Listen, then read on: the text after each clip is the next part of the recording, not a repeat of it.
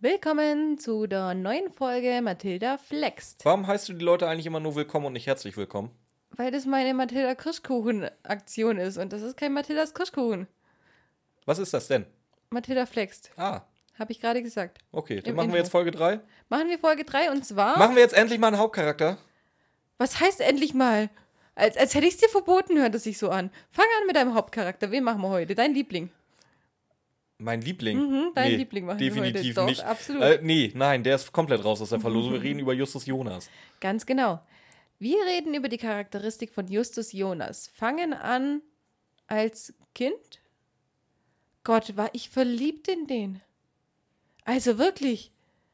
Ich glaube, so neben äh, Fiete, Viele von den Pfefferkörnern. ja, neben Fiete von den Pfefferkörnern, war der doch mein Liebling, ja. Keine Ahnung. Da, also bei den Pfefferkörnern gab das auch irgendwie so eine andere Olle. Die war auch hot. Vivi?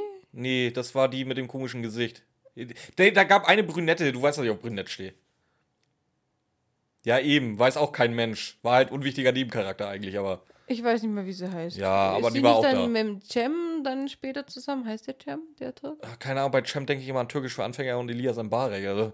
Nee, den meine ich nicht. Oh, aber weißt du, auch richtig schön, weißt du auch, wer richtig gut aussieht? Wer? Äh, Pega Feredoni. Okay, Jamur. okay. Türkisch Anfänger. Hast du nie Schön. geguckt? Doch, habe ich geguckt, aber es geht hier gerade äh, um Charakteristik von Justus Jonas. Ja, wie du vielleicht merkst, will ich gerade so ein bisschen ablenken. Ja, das mag ich. Ist blöd. Weil wir machen dann jetzt gerade einen Podcast drüber, über den einen. Deswegen bringt halt Ablenken nicht ganz so viel. Ja, okay. Nebensächlichkeiten kannst du wieder in Mathildas Kirschkuchen Du hast mit. Fiete angefangen. Ja, Justus Jonas, ich war verliebt. Fast so sehr wie in Fiete. Nein, mehr als in Fiete. Mehr als in Fiete. Ja, mehr mehr, als als in Fiete. Ja, Hört, hört ihr das? Mehr Mhm. als in Fiete. ganz genau. Ja, dann erzähl weiter. Und das halt einfach, weil er für mich doch immer der Macher war als Kind. Jetzt darf aber erstmal Björn sich aufregen, weil ich dann nämlich schön auf ihn reagieren kann. Äh, ich reg mich, du, als Kind reg ich mich nicht über den auf. Als Kind war, ja, war halt erster Detektiv, war halt, als Kind habe ich schon gemerkt, das ist der Klugscheißer der Gruppe. Ich war nie Justus Jonas-Fan, wirklich never. Ne, auch nicht als Kind. Also der Klugscheißer, das hat mich ja so angemacht. Der wusste alles und er konnte alles und und dann, der hat die dann immer in die richtige Richtung geleitet und für mich war das wie, wie heißt es in unserem, in unserem Intro? Die perfekte Mischung aus Intelligenz und, Und Führungsqualitäten. Führungsqualitäten. ja. Ja, als Kind denkst du, das sind Führungsqualitäten, ja. War er für mich tatsächlich. Und deswegen auch, auch welche Worte er konnte und so, ich war immer so beeindruckt von dem. Und ich habe mir auch sehr viel von ihm versucht abzuschauen. Okay. Ja? Ja. Möchtest du was dazu Ich sagen? möchte nichts dazu sagen. Okay, Das wäre das Ende von Mathildas Kirschkuchen. gut. äh, Mach weiter. ja, nee, du bist jetzt wieder dran mit äh, Erwachsenenalter. Hab's doch gerade angefangen, jetzt darfst du anfangen. Echt? Ja. Ah. Erwachsenenalter. Äh, ja, Justus ist immer noch der erste Detektiv. Äh, noch immer genauso beliebt bei mir. Ein bisschen besser, weil, weil er jetzt auch so mal so ein bisschen Profil kriegt, Ecken und Kanten. Ähm, seit der Brittany-Folge ja sowieso. Ähm, er gefällt mir besser als, als als Kind. Aber nicht wirklich gut.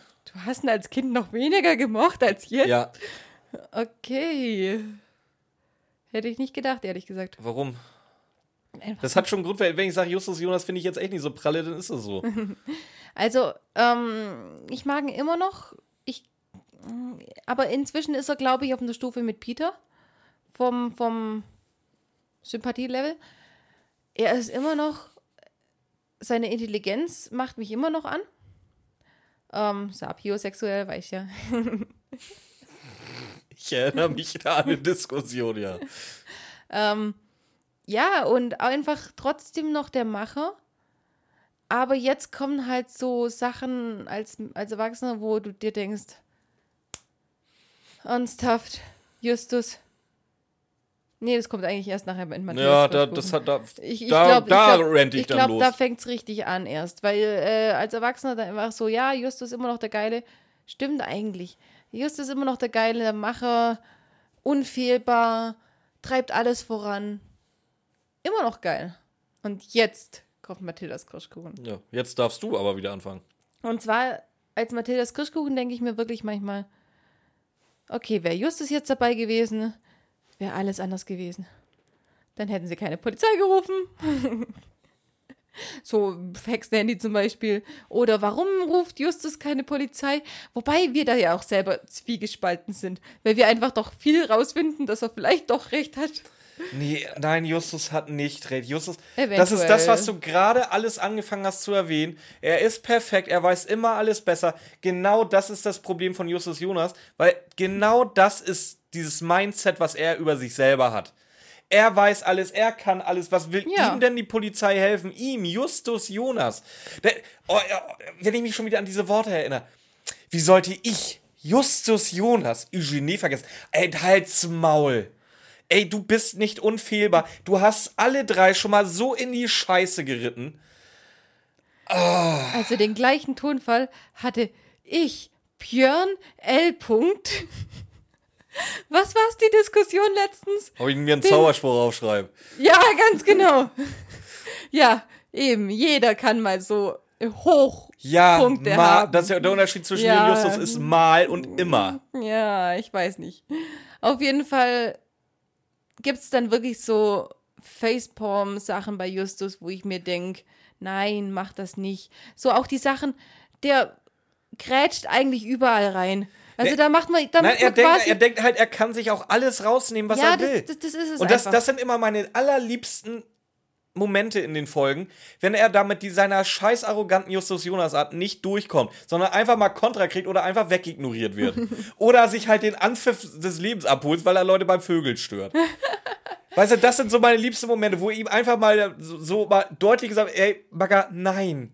Nein. Nein, aber es gibt nicht viele. Und Nee, leider nicht. Und, und das, das, das Geile ist, ich stelle mir immer vor, du kennst doch die Filme, wo dann eine Sirene losgeht, die Türen werden verschlossen und irgendjemand krätscht noch durch, rollt auf allen Vieren noch unter der Tür durch. Oder äh, ist so. Weißt du, weiß, was ich meine?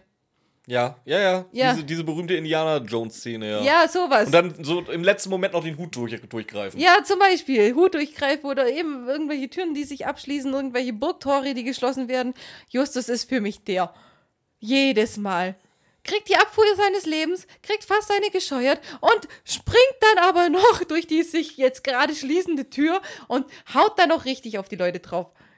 Und ist dann auch noch mal so richtig penetrant und nervt so richtig noch mal. Ja. Und dann, wenn, wenn man Glück hat, wie du gesagt hast, wenn man Glück hat, kriegt er dann irgendwann mal einen Anpfiff, aber eigentlich eher nicht so. Ja, meistens nicht. In, in macht- 90% der Fälle nicht. Dann klaut er hier noch, dann bricht er da noch ein. Und ja, er ist immer noch der Macher, der.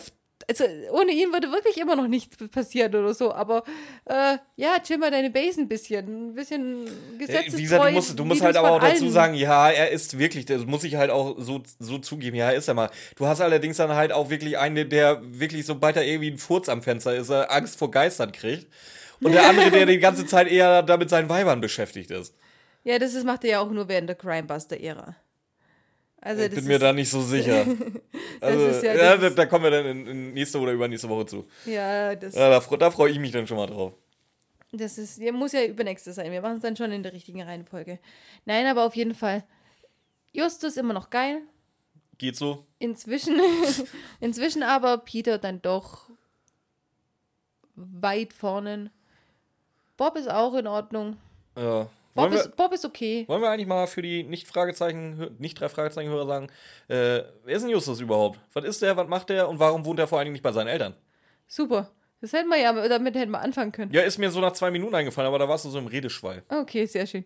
Ähm, wer ist Justus? Und zwar Justus Jonas, geboren von Catherine Jonas ja, und Julius Jonas. und äh, gezeugt von Julius Jonas.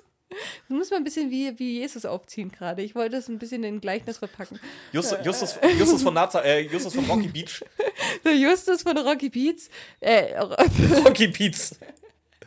geboren, Beach. geboren von der Jungfrau Catherine Jonas, ähm, gezeugt von Empfangen durch den Heiligen Geist und so. Ja, ey, Nein, ganz ehrlich, wenn Julius so ähnlich drauf ist wie Titus, glaube ich ihm, dass sie ihm das locker hätte verkaufen können. Ohne Scheiß. Hätte er gefressen. Hätte, hätte absolut gefressen. Nein, ähm, ist dann eben wo waren sie? Zirkus, Leute? Mm, Es ist immer ein bisschen unterschiedlich. Mal waren es Zirkusleute, mal waren sie auch beim Film.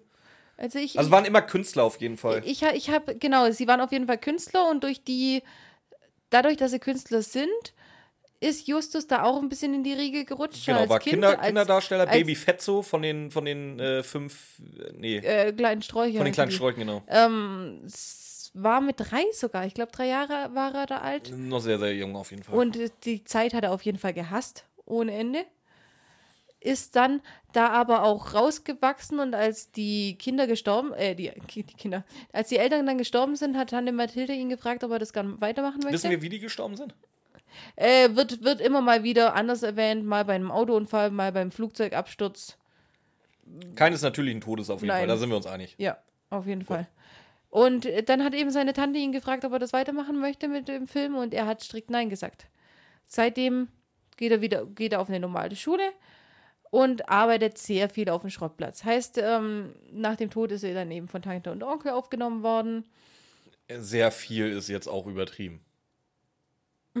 Nein, ähm, Er arbeitet auf dem Schrottplatz. Er arbeitet tatsächlich sehr, sehr viel auf dem Schrottplatz. Ob jetzt für seine Tante oder nicht. Ähm, er repariert für die drei Fragezeichen sehr viele Dinge. Er repariert für seinen Onkel sehr viele Dinge. Er baut selbstständig Dinge. Er hat se- seine Freiluftwerkstatt, wo er dann immer alles Mögliche drin macht. Also, Hat er später nicht noch sogar so eine, so eine Hebebühne für Kfz? nee, das, war, das ist dann Peter.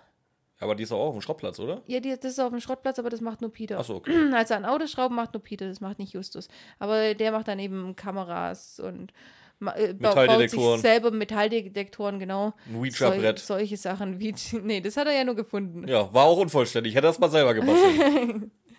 Und ja, habe ich was vergessen über Justus? über Justus, ja, wenn wir über Justus reden, müssen wir, denke ich mal, auf jeden Fall mal über äh, das leere Grab reden. Das wird ja auch noch eine Mathilda Kirschkuchen-Folge geben, Ja. wo er denkt, dass, oder wo, wo ihm gesteckt wird, dass seine Eltern angeblich in Venezuela, Vielleicht nicht tot sind, genau. ja, dass sie da eventuell noch Wo, das gibt so zwei Rausreißerfolgen für, für Justus Charakter, finde ich. Das ist einmal halt das leere Grab und einmal Erbe des Meisterdiebs, wo er sich komplett anders benimmt, wie man ihn eigentlich kennt. Wie gesagt, dieser rationale Typ, sobald er hört, oh, deine Eltern, ich habe die eventuell, war das nicht sogar Albert Hitfield, die, der die Ja. gesehen hat? Oder ein Kumpel von ihm? Nee, Hitfield war es, glaube ich. Ähm, und sofort alles stehen und liegen lässt und einfach mal so, ich setze mich jetzt äh, in Flieger nach Venezuela. Und Venezuela ist jetzt auch nicht unbedingt ein kleines Land. Und Caracas, wo sie sein sollen, die Hauptstadt, ist jetzt auch keine kleine Stadt. Also wie hoch ist die Wahrscheinlichkeit, dass du... Das ist das Gleiche, als wenn du jetzt irgendwie nach Paris rüberfährst und weil da angeblich dein verschollener Bruder rumlaufen soll. Was erwartest du davon? Ist aber. Jetzt mal blöd gesagt, von Justus psychologischem Profil her. Eltern verloren. Klar ist er in eine neue liebevolle Familie gekommen, aber er kannte seine Eltern lang genug, dass er weiß, dass er was vermisst. Dass er weiß, dass er seine Mutter vermisst und seinen Vater. Und dann kommen eben diese Sachen, die er vor dem Grab gesagt hatte, als Liz gekommen ist. Diese Sachen. Leben sie noch? Wenn ja, warum haben sie ihn verlassen? Wenn sie gestorben sind, okay, äh, dann können sie nichts dafür, aber die, die, die Ungewissheit, äh, es war eine liebevolle Familie, was die hatten. Liebevolle Mutter, Ja, was, was, ein glaub- kind, was ein Kind eben braucht. Und dann sind sie weg. Ja, aber ich glaube, in Justus, Jon jo in Justus Jonas hätte das geplant. Der wäre jetzt nicht Hals über Kopf losgefahren. Doch. Nee. Wenn du so emotional bist. Ja, aber Justus ist so gut wie nie emotional. Ja, aber das Der, ist wie ja. er war zweimal emotional. Einmal leere Grab, einmal Erbe des Meisterdiebs. Ja, und weil er da auf, weil er da einfach ähm, in Situationen gekommen ist, die so nie wieder. Also es ist vor allem, äh, das mit den Mädels zieht sich ja wie ein roter Faden durch. Der kann ja mit Frauen nicht reden. Also das ist der selbstbewussteste Typ, wo wir eben gesagt ha haben. Der äh, rückt jedem auf die Pelle und nervt jeden und Abfuhren kann er überhaupt nicht äh, verstehen und äh, verarbeiten oder so. Aber er kann nicht mit Frauen reden, weil er einfach von der Art her so extrem emotional ist, extrem ängstlich, extrem zurückgezogen, was bestimmt auch sehr von der Verlust seiner Eltern ausgeht. Verlust seiner Eltern und wenn er dann jemand hat, der äh, ihm Zuneigung gibt, wie die Mutter das getan hat, vielleicht später, vielleicht auf Brittany so ein bisschen gemünzt. wenn, wenn er dann mit Frauen sowieso nicht reden kann, weil er emotional zu verschlossen, zu kaputt, zu wie auch immer ist, und dann ihn sowas Extremes triggert. Keine Ahnung, wenn mir jemand sagen würde, mein verschollener Bruder wäre in Paris, ich weiß nicht, ob ich nicht gleich losfahren würde. Hm. Kann ich dir nicht sagen. Ja, dann. ja, ich kann es nicht nachvollziehen, tut mir leid. Ich kann es nachvollziehen. Okay. Ich, ich, ich, glaube, ich glaube, er ist schon gut gezeichnet in dem Moment. Was ich nicht nachvollziehen kann, ist die Sache im äh, Mann ohne Kopf. Dass er da eine Sekunde wankt und nicht weiß, ob er an Übersinnliches glaubt. Das war auch so das, ein Quatsch. Das ist, das ist ähm, absolut nicht Kanon, weil einfach der rationalste Mensch, der an nichts glaubt, der kann vor einem Geist stehen, da kann ein Geist vor ihm stehen und der sagt immer noch, nee, an dich glaube ich nicht. Und dann, das ist das ja, Einzige, aber Mann was ohne nicht Kopf, Kanon wie gesagt, Justus lässt, lässt eventuell, oder lässt so gut wie einen Fall sausen, nur damit er seine 20 Dollar spart. Ja, eben. Das ist genau sowas. Also. Ich sage ja, Mann ohne Kopf ist nicht Kanon. Also da ist Brittany und das leere Grab, finde ich, nachvollziehbar, aber Mann ohne Kopf, nö.